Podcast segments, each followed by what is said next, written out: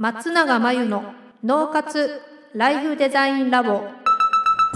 松永真由の脳活ライフデザインラボをお聞きの皆さんこんにちは。メンタルコーチの松永です。この番組ではあなたが望む人生をデザインするために脳と心の使い方を知って生かすためのヒントになりそうなお話をお届けしています。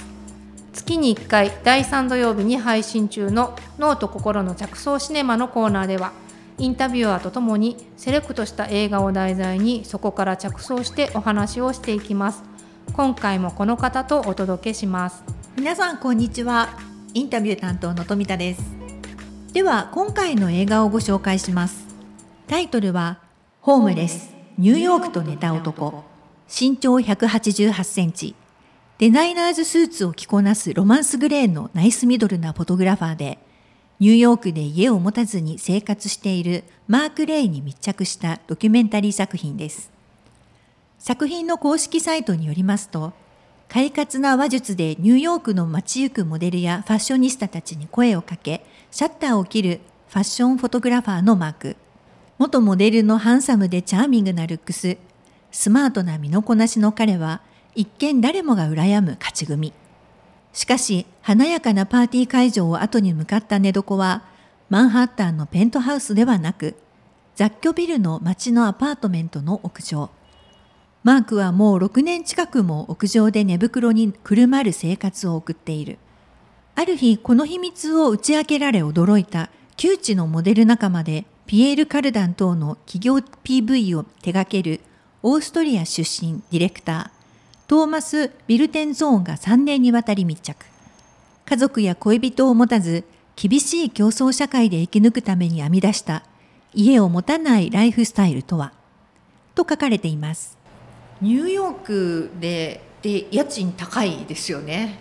そう。物価でいくと、はい、東京の方がニューヨークより37.67%低いそうです。そう。すごいな。あと家賃だけで比べると63.65%、うん、東京の方が低い。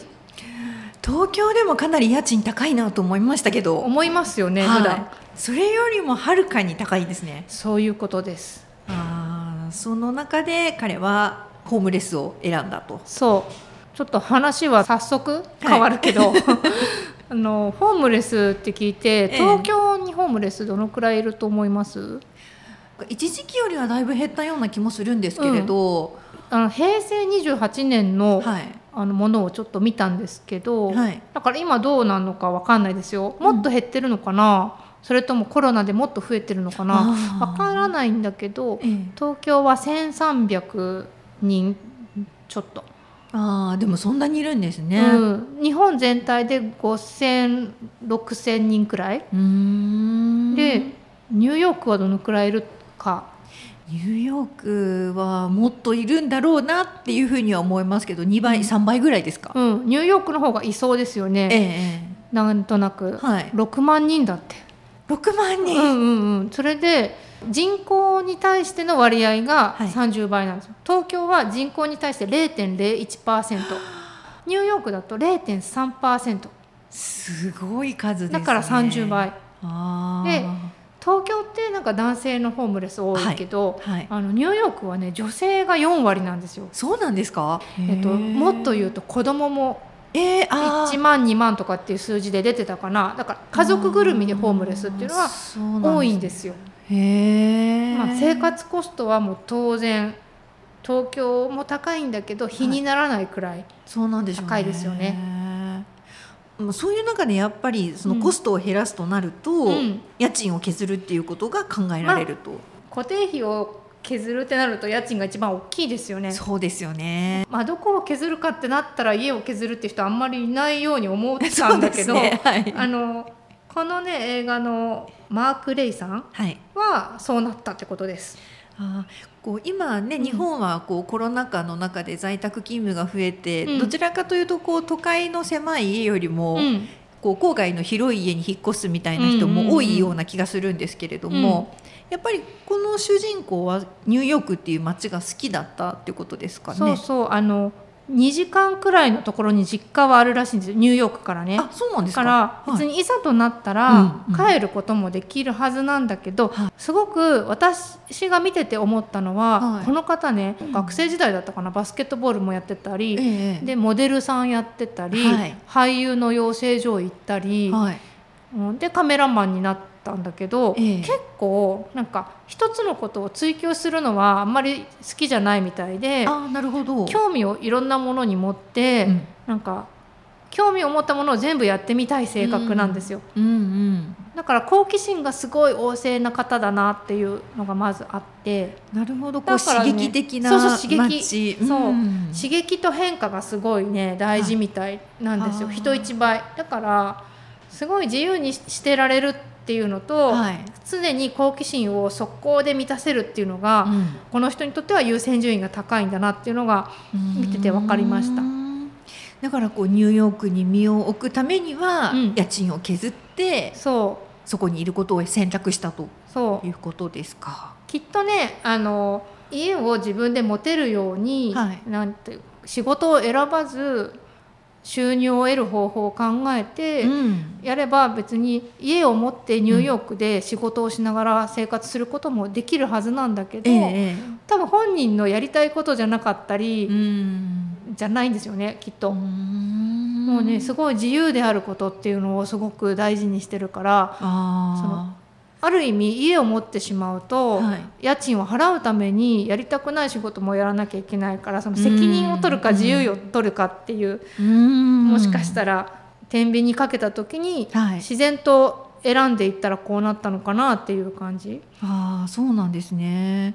なんかこうホームレスの方のインタビューとかを、うんまあ日本のですね、うんホームレスの方のインタビューを聞いたりすると、うんあえてホームレスを選択してるとうんいうことをあのよくお伺いするときに、うんまあ彼も同じようなうん、自由を選択したという意図があったってことですかね。この映画もす自体もそうなんだけど、はい。こうしようと思ってうんあえて選んだとか、そういう意図的なものは感じなかったんですよ。うーん。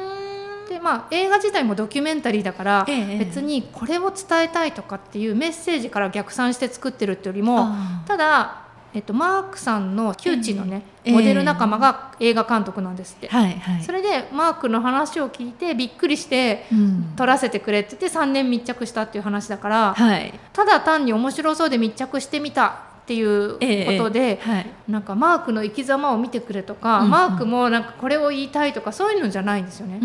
本当に誰かの人生の一場面をうん。私たちが覗き見している感じなんですよ。あそうなんですね、まさにこの主人公の日常生活が描かれて日常。だから、うん。最初この映画の予告見た時って、はい、なんかあえてミニマリストで、うん。ニューヨークだと家なんかなくてもはい。生きていけるんだよみたいな、ええなんかおしゃれな洗練された はい。斬新なはい。今時の生き方ええなのかなと思ってすごいポップな映画だと思って見たんですよ。はい。そしたら悲壮感は全然ないんだけど、ええ。あんまりねポップっていうよりもただ単にこのこの人のリアルっていううーんなんか存在感があるこのナイスガイがはい。ホームレスだとは思わないよねみたいなギャップでそこはポップなんだけど、ええ。でも別に彼からしたらすごいあえてやったわけでもないし、うん。どっちかっていうとどうしてこうなっちゃったんだろうって一人の時にふと思うっていうくらいだから。なりたくてなったというよりは自然なうん。これまでの人生の結果が今の彼のその生活なんですよね。まあ見る人によって感想はすごい違うと思うけど、ええ私は、はい。あのこの人のうん。世界観とかうん。人生観ってどういうところにあるんだろうっていうそこに興味を持って見てしまうので、うん。あの伝えたいことはないけれども、うん。この人の、えー、と本音がたまに出るところにすごく興味を持って見てました。へえ本音がたまに出てくるシーンがあるんですかね？うん、あんまり出なくって、ええ。この人ってねはい。多分なんだけど友達はすごく多そうっていうか知り合いとかはすごくいっぱいいそうなんだけど、そうですね。はい。なんかねあんまり心を人に開かない感じがして勝手なことを言ってますよ今。だからうん違ったらごめんなんだけど 悲壮感はないし哀れんでほしいわけでもないし、ん。本当に等身大の彼なんですよ。えええ映画で出てるのは。えはい。だけどあのやっぱドキュメンタリーで3年も密着してると、うんちょっと最後の方に、うんうん。なんか本音みたいなのがポロポロってインタビューで出てて、ななんかね誰も愛してくれないって言って泣いたりね、なんかどうしてこうなっちゃったんだろうとか言ったりねはい。してるんだけどどうもこの人ははい。家族とか友人に頼るのだけは嫌みたいな。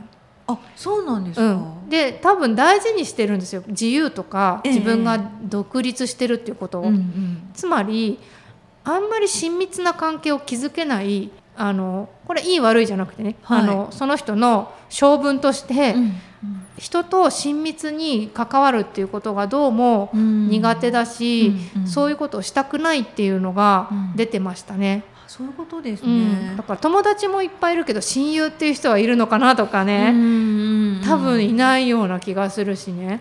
で家族だって頼ったら頼ったで大丈夫かもしれないんだけどなんか頼りたくないみたいなのがすごい出てたし、そういう意味でやっぱりものすごく自由をうん。愛する人なんでしょうかね。よく言えば自由を愛する。あーなるほど。しよく言えば独立心があるなんだけど、ええ。マイナスの側面から見ると、ええ。人と深い関係を築くのが苦手っていうのは出てますね、なるほどね。あの言葉の端々からだからね屋上に帰るんだけど、はいい、つもパーティーとか人と一緒にいて、都会の中に揉まれて、ええくたくたになってから帰るんですよ。あそうなんですか？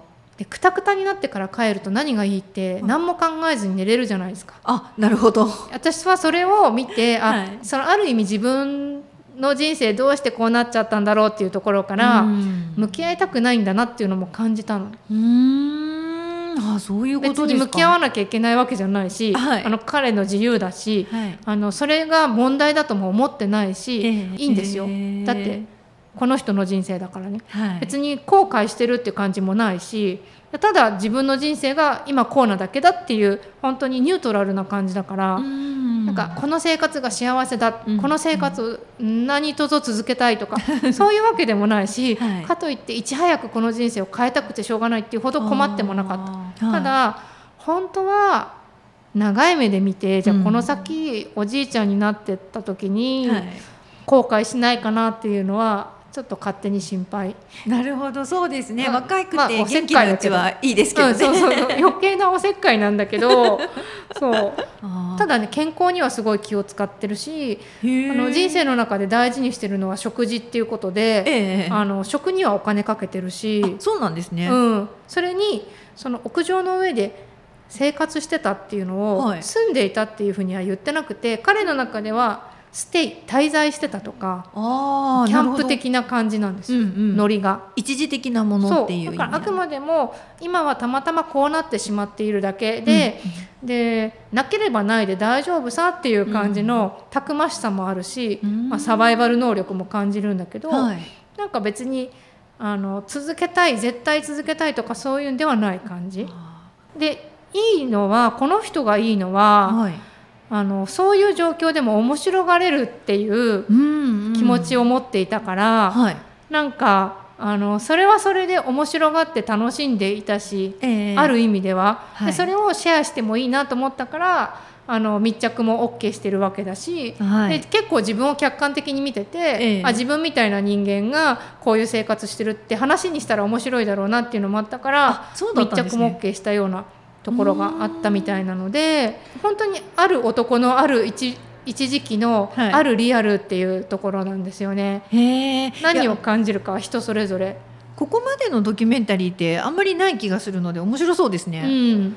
うん、ただやっぱり親人と親密になるのがすごい心の奥底で怖がってるなっていうのはすごく感じるので、あのなんか知り合いは多いけど本当の意味で深いつながりとか、うんうん。強いつながりっていうのは、うん。なかなか持ちにくい方なのかなっていうのは、私だったらそれはなんか寂しいなって思っちゃうんだけど、はい。まあ、彼はねなんか今の自分のリアルっていう感じでやってましたね。なんか思ったのは映画の中でちょっと矛盾してるというか、はい。あの家のない人たちのために事前ボランティアでなんかサンタクロース役をやってるみたいなシーンがあって それは家のない人がやってるみたいなね。確かに。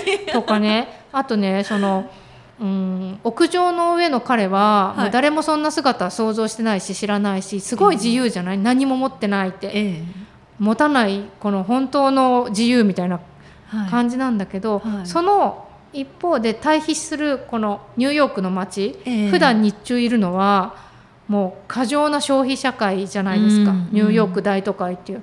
この対比がなんかすごいそこがね映画としてはおしゃれだった。うーんなるほど。屋上の上と地上ではい。同じニューヨークなんだけど、はい。まるで真逆の世界が描かれていて昼の彼と夜の彼が全く違う。面白いですね。から、うん、そういう意味ではなんかそういうメッセージ性はあ絵の中からあったけど、はい、あでもそういう見方も面白いかもしれないですね、うん。ニューヨークの街と屋上。うん、でも思ったよりポップな映画じゃなかった。